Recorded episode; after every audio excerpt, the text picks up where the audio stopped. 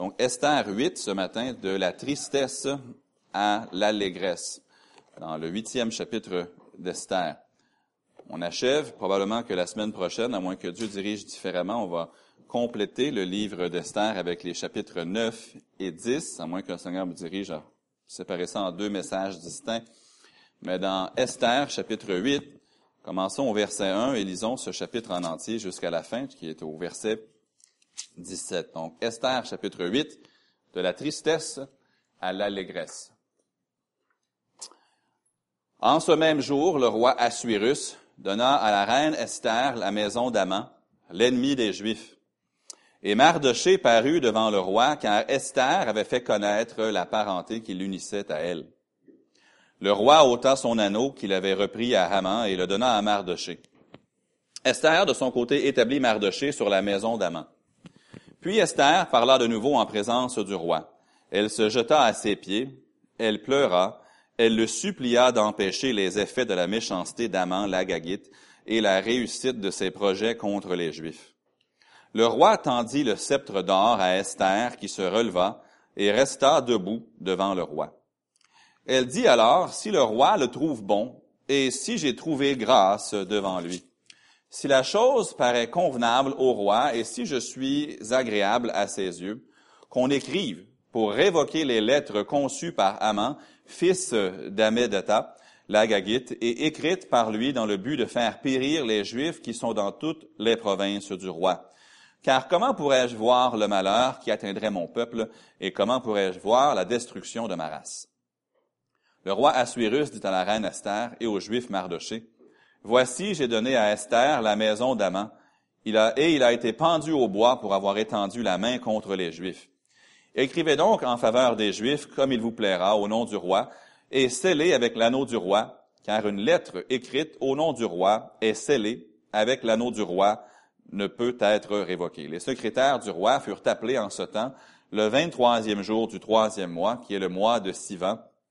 Et l'on écrivit, suivant tout ce qui fut ordonné par Mardoché, aux Juifs, aux satrapes, aux gouverneurs et aux chefs des 127 provinces situées de l'Inde à l'Éthiopie, à chaque province selon son écriture, à chaque peuple selon sa langue, et aux Juifs selon leur écriture et selon leur langue. On écrivit au nom du roi Assuérus, et l'on scella avec l'anneau du roi. On envoya les lettres par des courriers ayant pour monture des chevaux et des mulets nés de juments. Par ces lettres, le roi donnait aux Juifs, en quelque ville qu'ils soient, la permission de se rassembler et de défendre leur vie, de détruire, de tuer et de faire périr avec leurs petits-enfants et leurs femmes tous ceux de chaque peuple et de chaque province qui prendraient les armes pour les attaquer et de les livrer et de livrer leurs biens au pillage, et cela en un seul jour dans toutes les provinces du roi Assuérus, le treizième du douzième mois, qui est le mois d'Adar.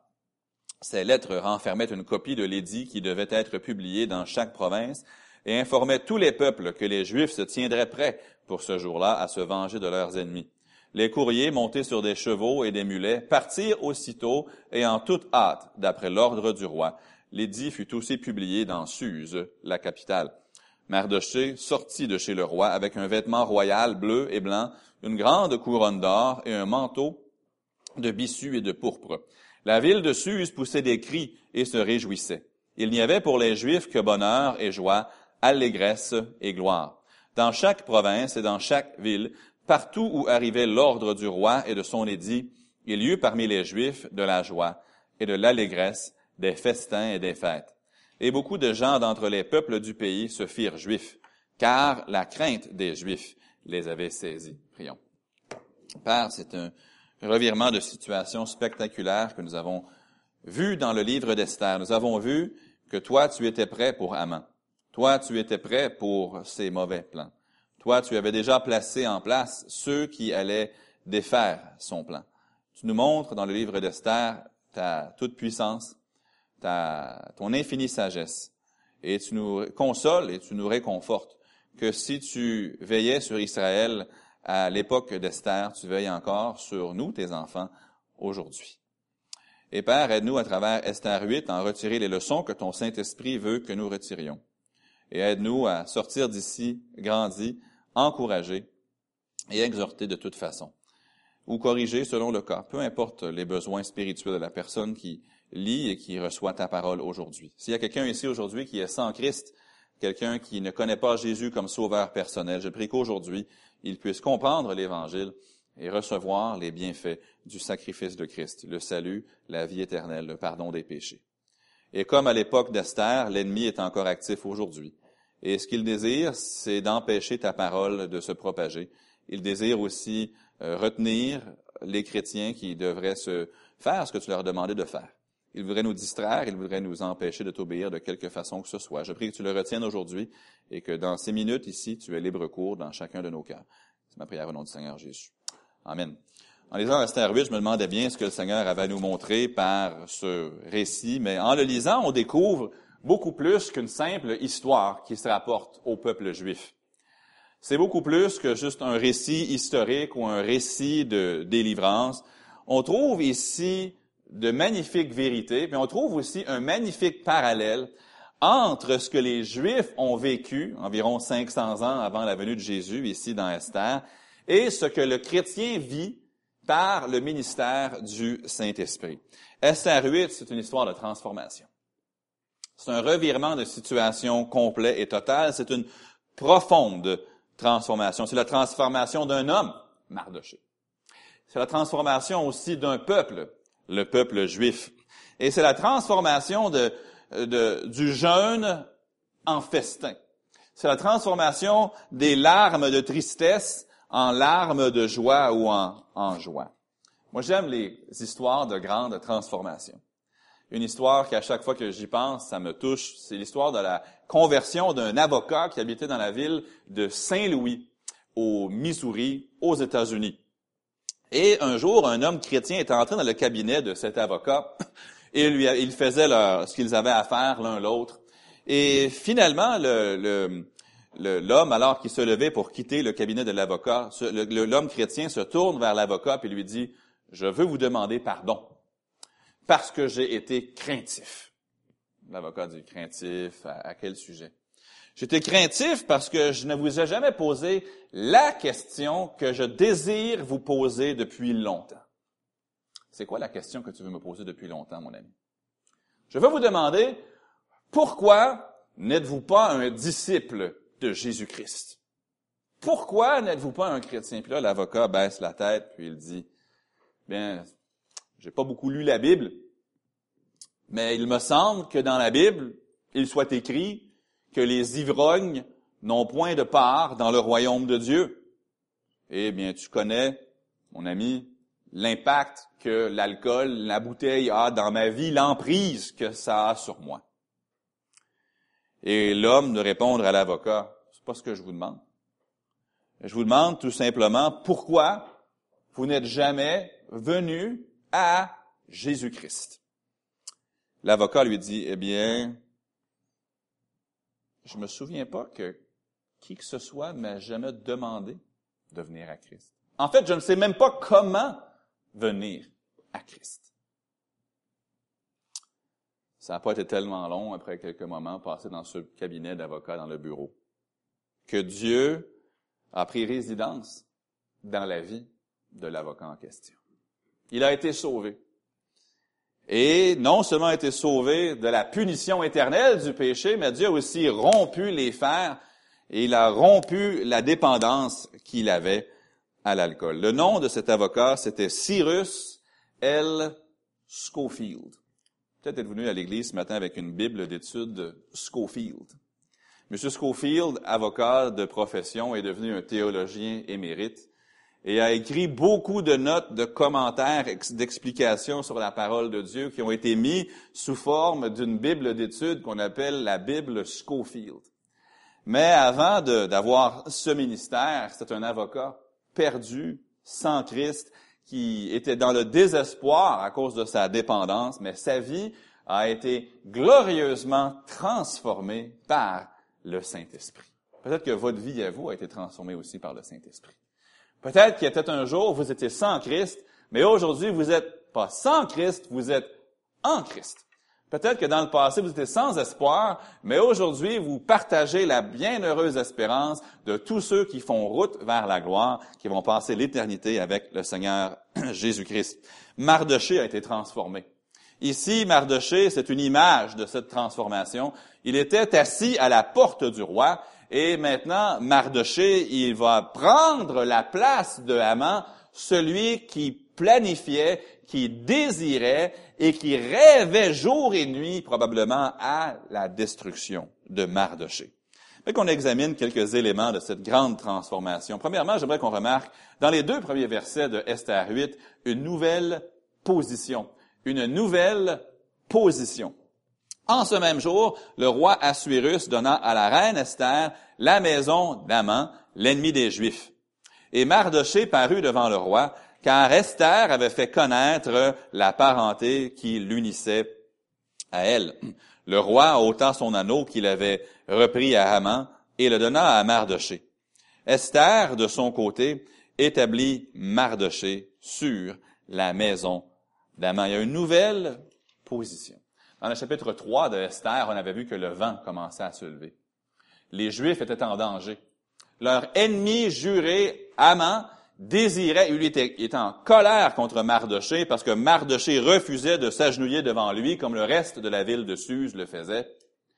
Et il désirait éliminer toute la nation des Juifs. Maintenant, dans Esther 8, le vent a complètement tourné. Aman, il est mort. Il est pendu à cet énorme bois de huit étages de haut qu'il avait préparé pour Mardoché. Et même après sa mort, Aman continue à être humilié aux dépens de Mardoché.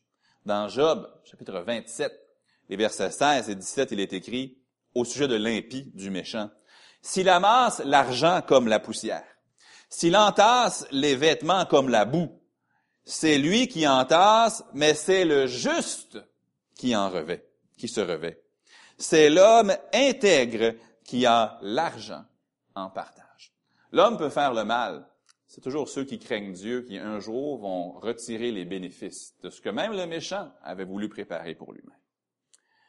Dieu a cette capacité, cette toute puissance pour prendre n'importe quelle circonstance à laquelle nous faisons face et par sa seule volonté de complètement la renverser pour le bien de ceux qui aiment Dieu, de ceux qui sont appelés selon son dessein. On trouve dans le passage, dans Esther 8, un principe, mais on trouve aussi une image du croyant. Voici le principe. C'est que Dieu va élever au temps convenable celui qui se confie en lui. Dieu va élever au temps convenable celui qui se confie en lui. Dieu a élevé Mardoché, mais il l'a pas fait au chapitre 3. Il l'a pas fait au chapitre 4 non plus. Au chapitre 5, la vie de Mardoché est encore et toujours en danger. Chapitre 6, Mardoché est toujours à la porte du roi et Haman est encore en selle. Chapitre 7, le vent tourne complètement maintenant, mais Mardoché n'est pas sorti du bois pour autant. Au chapitre 8, au temps convenable, environ deux mois après que Haman ait envoyé sa lettre au chapitre 3, Maintenant, la vie de Mardoché est complètement transformée et Mardoché est élevé en dignité à la place que Haman auparavant avait occupée. Ne vous inquiétez de rien, Dieu connaît votre circonstance. Il connaît votre situation. Il connaît les injustices qui vous sont faites il connaît, le, il sait que peut-être que vous avez telle position, mais que peut-être que selon l'homme, vous méritiez tel. Dieu sait ce que vous méritez. Dieu sait ce qu'il veut vous donner aussi, mais il faut attendre parce qu'il va nous le donner au temps convenable. Ça nous dit, dans le principe que je vous énonce, qui est basé sur la parole de Dieu, que Dieu va élever celui qui se confie en lui, mais en son temps. Il y a tellement d'énergie qui est gaspillée à essayer de monter en grade dans cette vie. Vous savez que notre ambition, c'est souvent la source de beaucoup de conflits. Notre ambition, c'est souvent la source de beaucoup de frustration dans notre vie. Je me mets à la place du roi David. David, il sait très bien ce qu'il mérite. Pas, pas dans sa chair. Il le mérite dans le sens que Dieu a promis de lui donner. David, il sait qu'il y a un jour qui était dans les champs à garder des brebis. Et qu'on l'a envoyé chercher, puis que quand il est entré dans la maison, le prophète Samuel était là. Et il sait que le prophète Samuel avait dans ses mains une corne d'huile. Et que le prophète Samuel l'a oint comme futur roi d'Israël. Mais voici David qui court ça et là, qui court dans les déserts de la Judée, qui se cache dans les cavernes, qui se cache pour sa vie, qui doit aller demander de la nourriture au tabernacle, puis qui lui ont donné les pains de proposition pour manger. Est-ce que c'était juste? Non. Mais même quand David était dans la caverne à En-Gedi, il était caché avec ses 300 hommes, puis que Saül est entré pour se couvrir les pieds. Puis tout le monde disait, il est là! Tu ta place! Il a dit non. Je vais attendre. Permettez-moi l'anglicisme. Le timing. Le temps de l'éternel. David n'était pas inquiet. Il connaissait les promesses de Dieu. Et il savait que Dieu allait le mettre sur le trône au temps convenable. Dieu va élever celui qui se confie en lui. Parfois, on est déçu. Non, je vais aller plus loin. Parfois, on est amer. Parce que nous ne recevons pas ce que nous croyons mériter. Même parmi les disciples de Jésus, il y avait ce genre de conflit. Imaginez, là. Ils se promènent de ville en ville, Jésus prêche, Jésus guérit des malades, Jésus fait marcher ceux qui étaient paralytiques. Puis alors qu'ils marchent en chemin, Jésus dit, de quoi parliez-vous en chemin? Puis ils veulent pas répondre parce qu'ils se posaient la question, entre nous, c'est qui le plus grand? Dans Romains 12, le verset 16, la Bible nous dit, Ayez les mêmes sentiments les uns envers les autres. N'aspirez pas à ce qui est élevé, mais laissez-vous attirer par ce qui est humble. On aime tous flasher. On aime tous être remarqués, on aime tous recevoir les tâches qui sont à nos yeux remarquables, mais Dieu nous dit, n'aspirez pas à ce qui est élevé, mais laissez-vous attirer par ce qui est humble. Pardonnez-moi de me répéter avec cette illustration, mais ça m'avait tellement frappé. Une église à Collegeville, en Pennsylvanie, Valley Forge Baptist Temple, pasteur Scott Wendell. Une église que ce matin, il y peut-être 2000, 2500 personnes, peut-être 3000 qui étaient là ce matin, qui sont là ce matin. On était à leur conférence missionnaire, puis le pasteur était là tard le soir après, la, maintenant lui, il a six ou sept assistants pasteurs, il y a des gens qui s'occupent de l'école chrétienne, des gens qui s'occupent du ministère de Relations d'aide, il, y a un personnel entre 50 et 100 personnes euh, dans, dans l'Église qui sont payées à temps plein par l'Assemblée. Mais alors qu'il était là tard, après la conférence, moi je l'ai vu, puis il avait des gants en caoutchouc sur les mains, puis il sortait des toilettes, puis il était en train de nettoyer les toilettes. Moi, j'étais là. Moi, j'allais, était 10 heures le soir. J'allais quitter la conférence maintenant, retourner à la résidence où on demeurait ce soir-là, ma famille et moi. C'était les missionnaires invités. Puis j'ai dit, pasteur, laissez-moi faire ça. Vous n'avez pas à faire ça. A quelqu'un, il dit, non, écoute, t'as pas besoin de le faire. Il dit, je le fais intentionnellement. Il dit, parce que moi, j'ai des enfants. Il serait facile que mes enfants viennent à l'église, puis qu'ils pensent que papa prêche et que nous, on fait juste venir à l'église, puis que tout le monde va tout faire. Mais je veux que mes enfants apprennent à être des serviteurs. Et il dit, oui, je peux préparer le message pour dimanche matin, mais il dit, je veux que mes enfants me voient en train de laver les toilettes, puis en train de passer la vadrouille. En tant de mots, ce qu'il disait, c'est, je veux que mes enfants apprennent à être attirés par ce qui est humble. Si on veut toujours faire ce qui est visible, puis qui apporte un certain statut, puis un certain prestige, ça c'est la chair qui parle. Le Saint-Esprit, parfois, nous permet de faire des choses qui, parfois, sont remarquées par d'autres. Mais l'apôtre Paul, sous l'inspiration de l'Esprit, dit, ayez ces sentiments-ci les uns envers les Ne, ne demandez pas à avoir la position d'honneur aux dépens de votre ami et ne soyez pas choqués si lui a une position que vous, vous n'avez pas, mais laissez-vous attirer par ce qui est humble. Ensuite, il dit, ne soyez pas sages à vos propres yeux. N'essayez pas de trouver là, des façons là, d'obtenir. Ne soyez pas sages à vos propres yeux. Il y a beaucoup d'églises qui souvent vont vivre des tensions. Et souvent, ces tensions euh, viennent entre deux frères lorsque l'un est jaloux de l'autre ou l'un convoite quelque chose qui a été accordé à un autre. Ah, moi j'aurais voulu être considéré pour telle chose, c'est aller à l'autre, etc.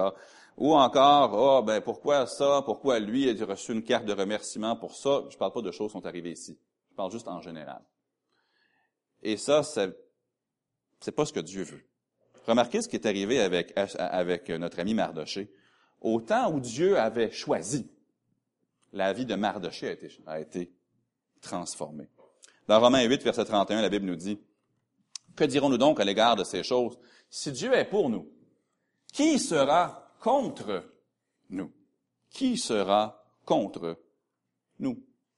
Savez-vous que personne, écoutez-moi bien, personne, le mot personne, ça veut dire absolument personne, ne peut empêcher le plan de Dieu pour votre vie. Même si un homme, aussi puissant soit-il ou influent soit-il, décidait de faire de sa vie, c'est sa mission de vous empêcher de progresser ou de vous faire du mal, comme Haman. Ça, c'est rien pour Dieu. Il n'y a personne qui peut empêcher la volonté de Dieu de s'accomplir dans votre vie, sauf une personne. Il y a une seule personne qui peut empêcher la volonté de Dieu de s'accomplir dans votre vie, et ça, c'est vous. Il y a une seule personne qui peut empêcher la volonté de Dieu de s'accomplir dans ma vie, et ça, c'est moi. Il n'y a personne qui peut me barrer le chemin. Si Dieu est pour moi, qui sera contre? Aman, c'était, il était puissant. Puis Aman, il avait une haine pour Mardoché au point de bâtir un échafaud de huit étages de haut pour le pendre. L'homme, le deuxième homme le plus puissant de tout l'Empire qui s'étend de l'Éthiopie jusqu'à l'Inde, ça inclut le Pakistan, puis une énorme région. Le deuxième homme le plus puissant. Ça serait l'équivalent d'avoir le secrétaire des Nations Unies qui vous en veut à vous, ou le président américain ou un autre. Vous dites, wow si le président américain me connaissait, puis il voulait me faire du mal, si Dieu ne le veut pas, il pourrait pas. Même si, là, vous, vous écoutiez, les amis, la TVA Nouvelle ou SCNN, puis vous entendiez le président Trump dire, il y a un homme qui habite à Montréal, et son nom, c'est Éric Léveillé. Et croyez-moi que je vais l'écraser. Imaginez-vous, là, vous direz, oh, vous m'appellerez, hey, pasteur, M. Trump, il a parlé de vous, puis il vous veut du mal. ça pourrait être un petit peu intimidant, j'en conviens. Mais si l'Éternel est pour moi, lui, il ne peut rien. Absolument rien. Ne peut rien. Il n'y a personne au bureau, il n'y a personne à l'église, il n'y a personne dans votre voisinage, il n'y a personne à l'école qui est assez puissant pour empêcher que vous avanciez, pour empêcher que vous receviez, pour empêcher. Il y avait un athlète professionnel que je, je connais même pas son nom. C'était un joueur qui, était euh, dans les ligues mineures. Là. Il, était dans, il était professionnel, mais il n'était pas dans les ligues majeures de son sport. Puis ça faisait plusieurs années qu'on le laissait dans les ligues mineures et beaucoup de gens se disaient c'est injuste, il est talentueux, il travaille fort. Pourquoi est-ce qu'on lui donne pas sa chance au niveau supérieur? Puis il était en entrevue. Puis il avait dit quelque chose qui m'avait profondément marqué. Il avait dit, si je fais ce que je dois faire, puis que je mets l'effort que je dois mettre, le jour va venir où quelqu'un va me donner ma chance. Si l'équipe avec laquelle je suis sous contrat ne veut pas me la donner, le jour va venir où quelqu'un va leur faire une offre pour une transaction, puis je vais aller jouer pour un autre qui va me la donner ma chance.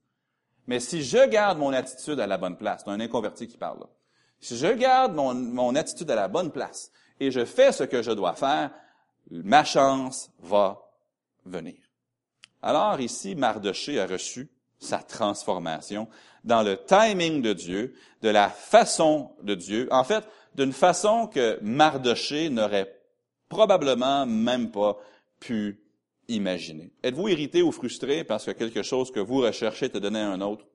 Ne le soyez pas. Êtes-vous jaloux d'occasion donnée à un autre plutôt qu'à vous? Ne le soyez pas. Toutes ces choses, elles sont connues de Dieu, elles sont permises par Dieu, et j'irais même dire que elles sont possiblement décrétées par Dieu. Et Dieu saura vous placer là où il veut, mais pour nous, pour vous, pour moi, soyons fidèles là où nous sommes placés présentement. Ça, c'était le principe, que Dieu va élever celui qui se confie en lui. Mais voici une image. C'est la transformation du croyant au moment du salut. La vie de Mardoché, elle vient complètement de basculer. Elle vient de changer. Il était avant assis à la porte du roi, Maintenant, il va entrer dans le palais, prendre la place de Haman auprès du roi Assuérus. On le devine ici parce qu'il reçoit l'anneau de Haman et tout, ça va être dit très explicitement au chapitre 10. La Bible ne nous dit pas exactement pourquoi Haman a reçu cette promotion. Euh, pas Haman, Mardoché a reçu cette promotion.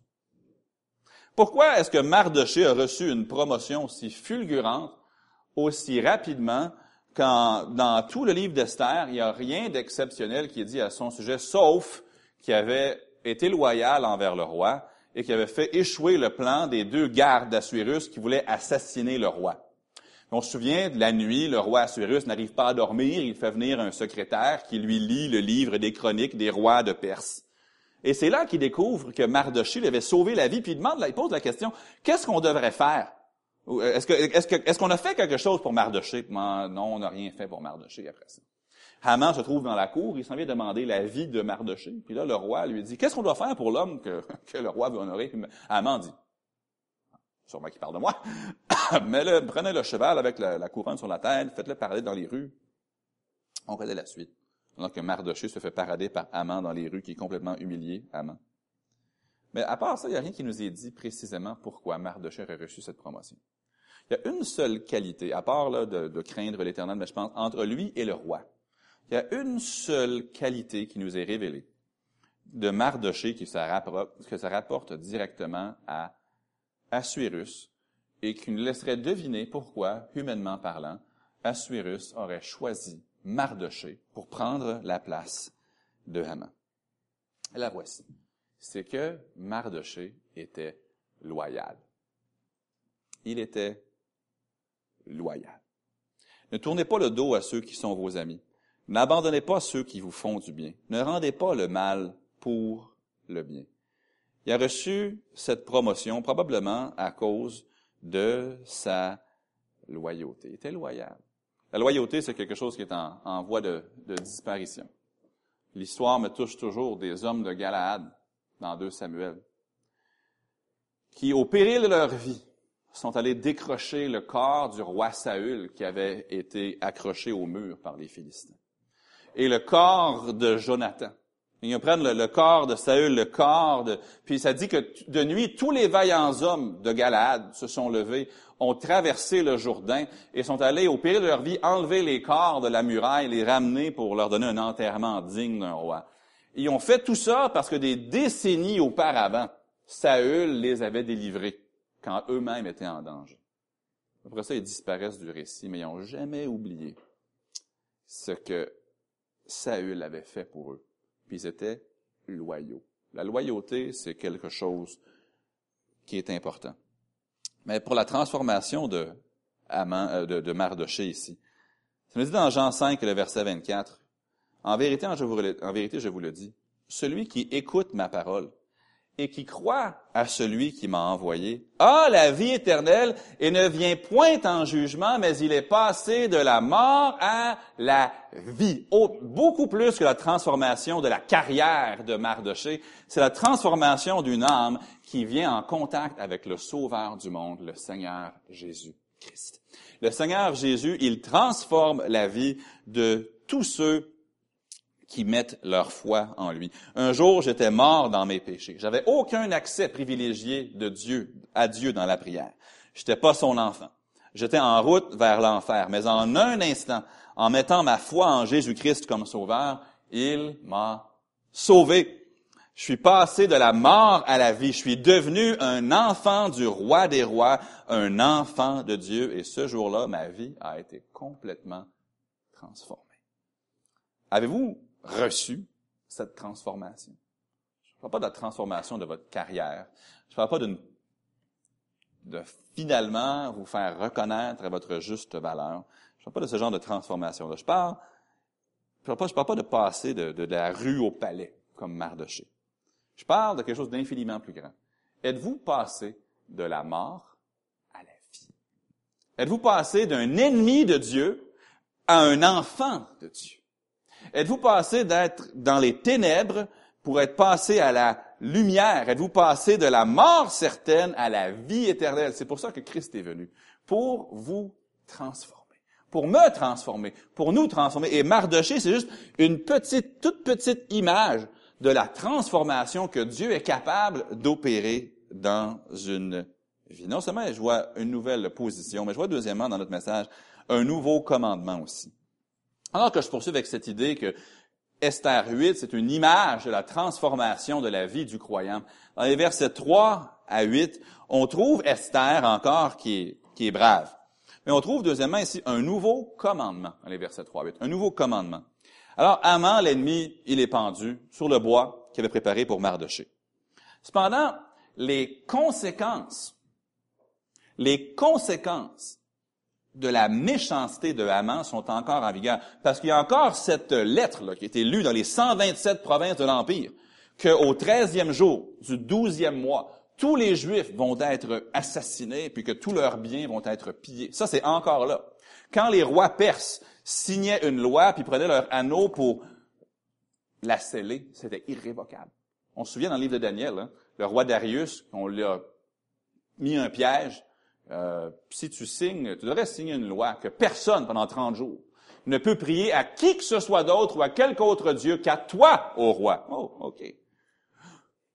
Daniel, il prie trois fois par jour. là, le roi Darius cherchait par tous les moyens à se sortir de cette loi qu'il avait signée pour épargner la vie de Daniel, mais il ne pouvait pas. Parce que les lois des Mèdes et des Perses étaient irrévocables. Et Daniel a été jeté dans la fosse au lion. Et le lendemain, Darius crie, Daniel, ton Dieu que tu sers a-t-il pu te délivrer de la gueule des lions? Ô roi, vis éternellement.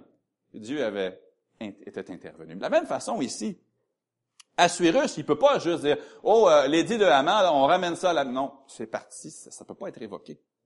Ça, c'est encore là. Alors, plutôt que de la révoquer, ce qu'il ne peut pas faire, ben, je donne l'histoire avant. Esther, elle fait comme elle avait fait la première fois elle se présente encore sans invitation dans la cour du roi, encore au péril de sa vie. Parce que si elle vient sans être invitée, elle peut mourir. Encore une fois, le roi Assuérus lui tend le sceptre d'or, elle touche le bout du sceptre. Puis elle fait sa demande, puis elle lui raconte au roi que son peuple est encore en danger. Remarquez ce qu'elle dit au verset 6.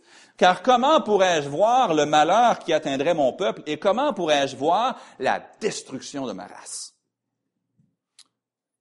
Le roi ne peut pas rappeler le commandement. Donc, il en fait un nouveau.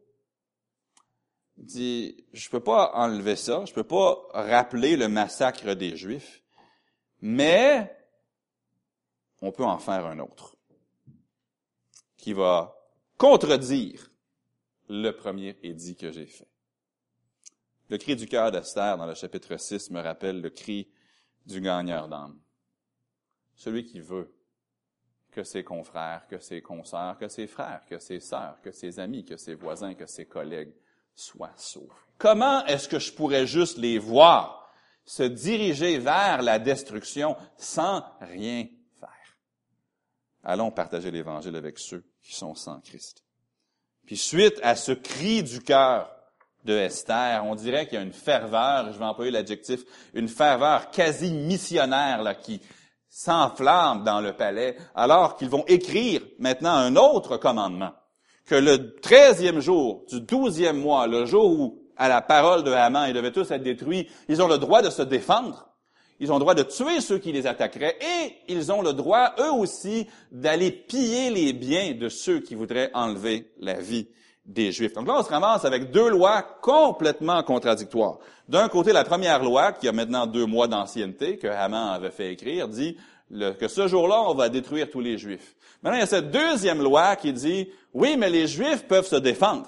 Donc, il y a ces deux lois qui sont en contradiction l'une avec les autres.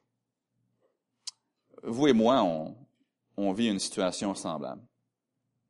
Tout le monde a une loi destructrice en eux.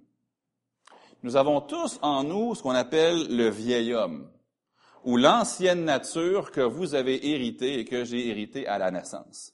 Cette chair, ce vieil homme qui désire faire le mal, qui désire parler en mal, qui désire faire tout ce qui est contraire à la loi de Dieu. C'est une nature pécheresse, c'est une nature destructrice qui désire faire le mal, qui ne recherche pas les choses de Dieu Et c'est une loi qui fait la guerre à l'âme. Mais si, et je dis bien si, vous avez reçu le salut par Jésus-Christ, vous avez en vous aussi une nouvelle loi qui est contraire à la première loi. Et chaque jour de votre vie et de la mienne, c'est un combat entre ces deux lois. Entre cette vieille nature qui dit, allez, fais le mal. Je sais que Dieu a dit ça, mais tu vas être bien mieux si tu fais le contraire. Allez, fais ça, dis ça, fais, fais, le, fais le mal. De l'autre côté, vous avez le Saint, votre nouvelle nature, alors que le Saint-Esprit est venu en vous, qui dit non, fais le bien et tu vivras, fais le bien et tu seras béni.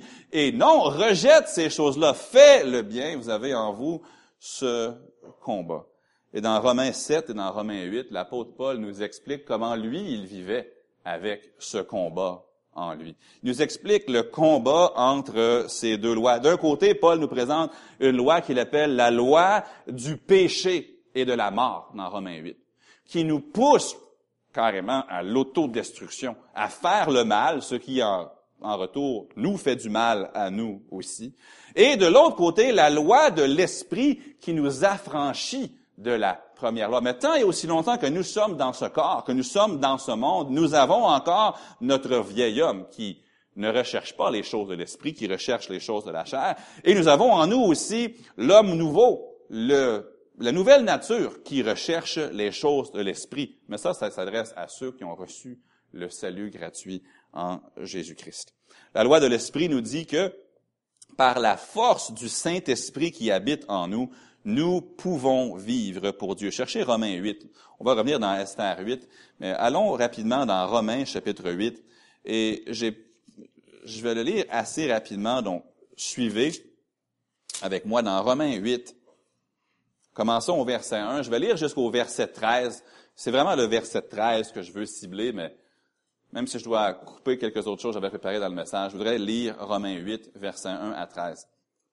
Je me dis, il n'y a donc maintenant aucune condamnation pour ceux qui sont en Jésus-Christ.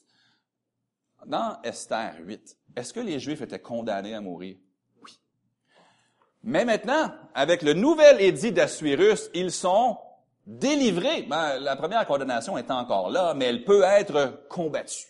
Elle peut être résistée. Mais vous et moi, qui sommes pécheurs, nous sommes délivrés de la première condamnation à cause, remarquez la fin du verset 1 de Romains 8, pour ceux qui sont en Jésus-Christ. Autant les Juifs de l'époque d'Esther pouvaient rendre gloire à Dieu pour Esther et gloire à Dieu pour Mardoché. Nous pouvons rendre gloire à Dieu pour quelqu'un de bien plus grand. Nous pouvons rendre gloire à Dieu pour l'œuvre de Jésus-Christ qui nous affranchit de la loi de la mort et du péché. Verset 2. En effet, la loi de l'esprit de vie en Jésus-Christ m'a affranchi de la première loi de Haman, la loi du péché et de la mort. Car chose impossible à la loi, parce que la chair la rendait sans force, Dieu a condamné le péché dans la chair. Autant que Assuérus a condamné la loi de Haman en faisant la deuxième, ça nous dit ici, en envoyant à cause du péché son propre fils dans une chair semblable à celle du péché. Et cela afin que la justice de la loi soit accomplie en nous qui marchons non selon la chair, mais selon l'esprit. Mais là, dans les versets suivants, on va voir encore ces deux natures qui se combattent l'une l'autre. Ceux, en effet, qui vivent selon la chair s'affectionnent aux choses de la chair. Tandis que ceux qui vivent selon l'esprit s'affectionnent aux choses de l'esprit. Et l'affection de la chair c'est la mort. Tandis que l'affection de l'esprit, c'est la vie et la paix. Car l'affection de la chair est inimitié contre Dieu parce qu'elle ne se soumet pas à la loi de Dieu et qu'elle ne le peut même pas. Or, ceux qui vivent selon la chair ne sauraient plaire à Dieu. Pour vous, vous ne vivez pas selon la chair, mais selon l'esprit, si du moins l'esprit de Dieu habite en vous, si du moins vous êtes sauvés. Si quelqu'un n'a pas l'esprit de Christ, il ne lui appartient pas. Et si Christ est en vous, le corps, il est vrai, est mort à cause du péché, mais l'esprit est vie à cause de la justice. Et si l'esprit de celui qui a ressuscité Jésus d'entre les morts habite en vous, Celui qui a ressuscité Christ d'entre les morts rendra aussi la vie à vos corps mortels par son esprit qui habite en vous. Ainsi donc, frères, nous ne sommes point redevables à la chair pour vivre selon la chair. Si vous vivez selon la chair, vous mourrez. Mais si par l'esprit vous faites mourir les actions du corps, vous vivrez. Les Juifs, pendant deux mois complets, après l'édit étaient condamnés criaient à l'Éternel, jeûnaient, priaient parce que leur condamnation était écrite. Que le treizième jour du douzième mois, ils allaient mourir et tout leur bien allait être pris par ceux qui allaient les faire tuer. Mais, après l'intervention de Esther et de Mardochée, il y a une deuxième loi qui est sortie. C'était pas qu'ils ont enlevé la première. Mais la deuxième loi est sortie, a dit, mais les Juifs, vous avez le droit de vous défendre. Vous avez le droit de piller les biens de ceux qui voudraient vous faire du mal. Chrétiens, vous avez en vous le vieil homme qui désire faire le mal. Mais vous n'êtes pas, vous n'avez pas à être soumis à ce vieil homme. Parce que en Jésus-Christ, nous avons un nouveau commandement de marcher selon l'esprit et de faire le contraire de ce que notre chair veut faire. Nous ne sommes pas laissés à nous-mêmes. Nous avons en nous le Saint-Esprit qui nous donne la force de combattre le bon combat et d'avoir la victoire sur le péché. Troisième et dernière observation pour ce matin. Nous avons non seulement une nouvelle position, non seulement en tant que chrétiens, nous avons un nouveau commandement, mais troisièmement aussi, nous avons une nouvelle disposition. Une nouvelle disposition. On revient dans Esther 8 et les versets 15 à 17. Mardoché sorti de chez le roi avec un vêtement royal, bleu et blanc, une grande couronne d'or et un manteau de bissu et de pourpre. La ville de Suse poussait des cris et se réjouissait. Il n'y avait pour les Juifs que bonheur et joie, allégresse et gloire. Dans chaque province et dans chaque ville, partout où arrivait l'ordre du roi et son édit, il y eut parmi les Juifs de la joie et de l'allégresse, des festins et des fêtes, et beaucoup de gens d'entre les peuples du pays se firent juifs de la façon dans le sens religieux du terme. Car la crainte des Juifs les avait saisis. Oh, que les choses changent vite dans ce monde. Je regarde ma vie il y a 12 mois, 24 mois, 36 mois, un an, deux ans, trois ans. Puis je dois m'apercevoir que les circonstances de la vie changent rapidement les défis auxquels je faisais face qui m'empêchaient de dormir la nuit, je m'en souviens même plus aujourd'hui. Les choses que je voyais grosses comme des montagnes à l'époque ne sont que des anecdotes maintenant. Parce que Dieu a agi. Les choses changent vite.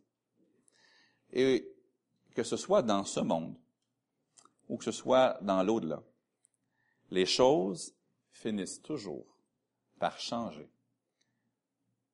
en faveur de ceux qui craignent Dieu.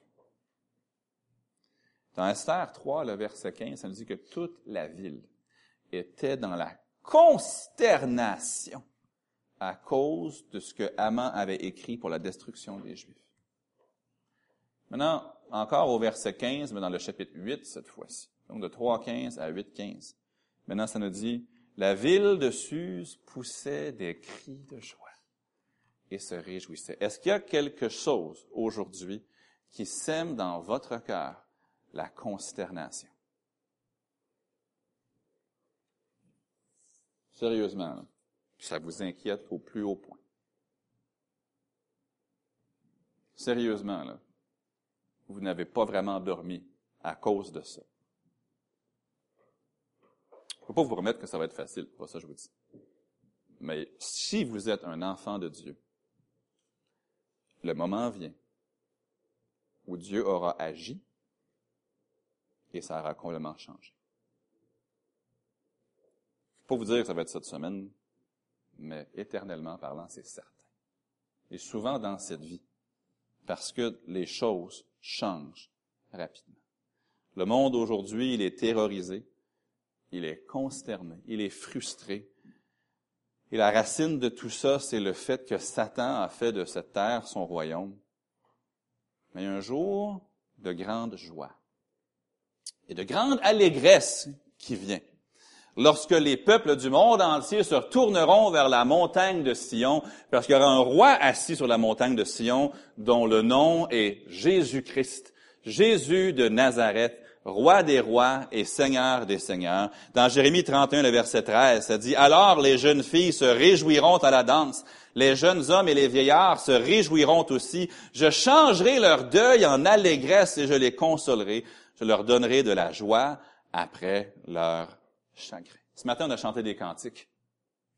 Mais ces cantiques-là n'étaient qu'une, c'était, ce n'était que l'aube. C'était que un petit avant-goût minuscule de la vraie allégresse qui nous attend. Nous serons un jour dans un état de joie et de réjouissance perpétuelle. Il n'y aura que bonheur et joie, allégresse et gloire.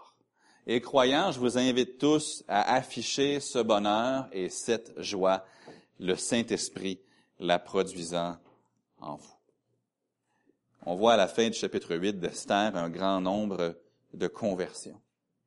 En voyant ce que Dieu avait fait pour les Juifs, puis en voyant la joie et l'allégresse des Juifs devant leur délivrance, beaucoup de gens ont eu la même réaction que Rahab avait eu à Jéricho en racontant l'histoire de la mer Rouge.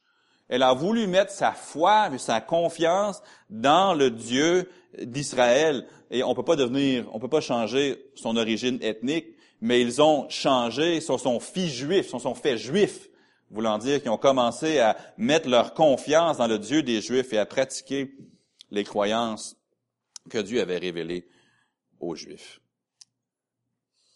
Savez-vous, une application ici pour nous en, terminant. Savez-vous qu'un cœur joyeux, ça peut être le meilleur outil d'évangélisation qui soit? Quand est-ce que les gens ont voulu devenir juifs? Quand ils, ont, ils ont vus se réjouir devant ce que Dieu avait fait.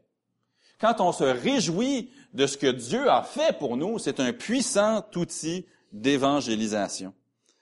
Un cœur joyeux, parfois, c'est le plus grand outil dans le champ missionnaire qu'on a dans nos propres maisons, avec nos propres enfants. Parents, si vous parlez du peuple de Dieu ou de l'œuvre de Dieu avec dédain, avec colère, si vous parlez de, ceux qui craignent Dieu comme étant moins que ceux qui ne craignent pas Dieu ou si vous laissez planer cette impression, ne vous attendez pas à ce que vos enfants en demandent davantage. Si on laisse planer l'idée que le peuple de Dieu, c'est pas c'est hypocrite, c'est si, c'est ça, c'est ça, et qu'on fait tel, tel, tel commentaire aux oreilles de nos enfants, ça va avoir un impact. Mais vous savez ce qui a un impact aussi? C'est quand nos enfants se couchent le soir en disant, Wow, j'ai la parole de Dieu. Wow! Dieu est bon. Wow! Dieu a fait des grandes choses pour notre famille. Papa et maman m'en ont parlé. C'est pas pour rien que dans Deutéronome 6, Dieu disait au peuple d'Israël, vous allez parler de ces choses à vos enfants quand vous vous couchez, quand vous vous levez, quand vous marchez en chemin, dans vos maisons. Ils ne l'ont pas fait, malheureusement, puis on a eu le livre des juges en conséquence.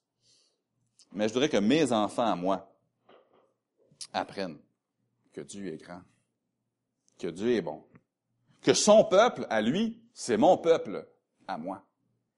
Afin que, tant qu'il est dans la mesure de mon pouvoir à moi, ils en demandent pour eux aussi.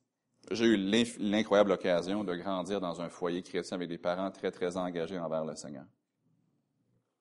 Il n'y a jamais eu un jour dans ma vie, même si c'était pas parfait tout le temps, où j'ai même eu un soupçon que Dieu n'était pas bon envers notre famille. J'ai jamais eu un soupçon que l'église où j'allais, c'était pas fabuleux. J'ai toujours grandi en pensant que, waouh, Dieu est bon. Puis, je me souviens, mes parents, ils faisaient exprès. S'il y avait un évangéliste ou un prédicateur invité ou un missionnaire, mon père était toujours auprès du pasteur. Il disait, hey, est-ce qu'on pourrait le recevoir à souper chez nous? Puis, en grandissant, j'avais honnêtement, je vais même être honnête, quand je faisais euh, ma députation, la tournée d'église pour ramasser du soutien pour être missionnaire au Québec, au moins entre 5 et 15 églises, il faudrait que je les compte, c'est des rendez-vous qui m'ont été simplement donnés sur un plateau d'argent par des hommes qui avaient couché chez nous quand j'étais enfant et qui se souvenaient encore de moi maintenant que je suis adulte. Ça, c'était juste un bienfait secondaire de l'attitude de mon père et de ma mère. Mais ils m'ont toujours fait comprendre que servir Dieu, c'était merveilleux. Et que plus je servais Dieu, plus grande serait mes bénédictions, puis que j'ai toujours eu cette impression que ce qui rendrait mon père et ma mère le plus fiers possible, c'était si je servais. Mon père ne m'a jamais mis de pression pour choisir une carrière ou une autre, pour aller à cette école ou à l'autre, mais il m'a dit, si tu sers Dieu, si tu l'aimes, vraiment, c'est ce que je te demande. Un cœur joyeux au sujet des choses de Dieu, c'est un puissant outil d'influence et d'évangélisation. Que Dieu nous aide à afficher cet esprit devant nos enfants et devant les inconvertis. En terminant, êtes-vous occupé? Ou préoccupé par votre position dans cette vie? Peut-être même que ça affecte votre disposition, vous poussant vers l'amertume, vers la colère, vers le mécontentement. Peut-être que votre joie s'est évaporée comme la bruine le matin. Peut-être que votre allégresse, l'allégresse de votre salut, c'est chose du passé. Mais soyez consolés. Le Seigneur vous placera là où il vous veut, au moment où il vous veut. Il n'y a aucun homme qui peut l'en empêcher, sauf vous-même. L'homme ne peut rien contre le plan du Seigneur. Chrétien, Christ vous a affranchi de la loi du péché. Et si vous êtes sauvés, vous avez la loi de l'Esprit en vous. Et par l'Esprit, cette semaine même, vous pouvez avoir la victoire sur le malin et vous pouvez vivre une vie victorieuse pour Jésus-Christ. C'est quoi votre disposition? Avez-vous la joie du Seigneur? Peuple chrétien, avez-vous, non, vous avez, pardon, la plus grande raison du monde d'être joyeux parce que Jésus sauve aujourd'hui. Puis êtes-vous occupé? Sommes-nous occupés? collectivement, mais personnellement, à faire connaître au monde qui ne le connaît pas Jésus-Christ, la loi de l'Esprit, qui donne la vie et qui peut transformer la vie de tous ceux qui mettent leur foi en lui. Prions. Père, je te remercie pour Esther 8. Je remercie pour Mardoché, mais Mardoché, je le rencontrerai dans la gloire. Ici et maintenant. Je te loue et je te dis merci parce que moi aussi tu as transformé ma vie. Le jour où je suis devenu ton enfant. Et s'il y avait une personne ou plusieurs personnes ici aujourd'hui qui ne sont pas tes enfants, je te demande de les aider à voir la beauté, la grandeur et l'intensité de l'amour de Dieu pour eux qui a poussé Christ à payer la dette de leur péché à la croix. Et aide-les à recevoir la justice de Christ, le pardon des péchés par la foi. Elle a désiré, elle a demandé aujourd'hui. Pour les croyants qui sont ici, aide-nous à afficher la joie du Saint-Esprit. Aide-nous à vivre nos vies, puis que les gens autour de nous, que ce soit à la maison ou à l'extérieur de la maison, voient et sachent que notre Dieu est grand. La vie, c'est pas toujours facile, non, mais à travers tout ça, Dieu vaut la peine d'être servi, d'être un grand Dieu qui fait pour nous de grandes choses. Aide-nous à afficher l'allégresse que les Juifs avaient dans Esther 8, qui a poussé ces gens à désirer eux aussi servir ce même Dieu. Et Père, aide-nous cette semaine à marcher dans la victoire. Oui, le mal est là. Oui, les tentations vont y être. Et oui, nous avons encore, malheureusement, tant que nous sommes dans cette tente, la vieille nature qui s'affectionne aux choses de la chair. Mais nous avons, au contraire, aussi le Saint-Esprit. Nous avons une nouvelle nature. Aide-nous à rechercher les choses qui sont en haut. Aide-nous à rechercher, à nous affectionner aux choses de l'esprit et de crucifier la chair avec ses passions et ses désirs cette semaine. Mais pour toutes ces choses, nous avons besoin de toi. Que tu le fasses en nous et à travers nous. Ma prière au nom du Seigneur Jésus. Amen. Gardons les têtes courbées, les yeux fermés, l'espace d'un instant. Ma première question, elle est cruciale. Puis elle s'adresse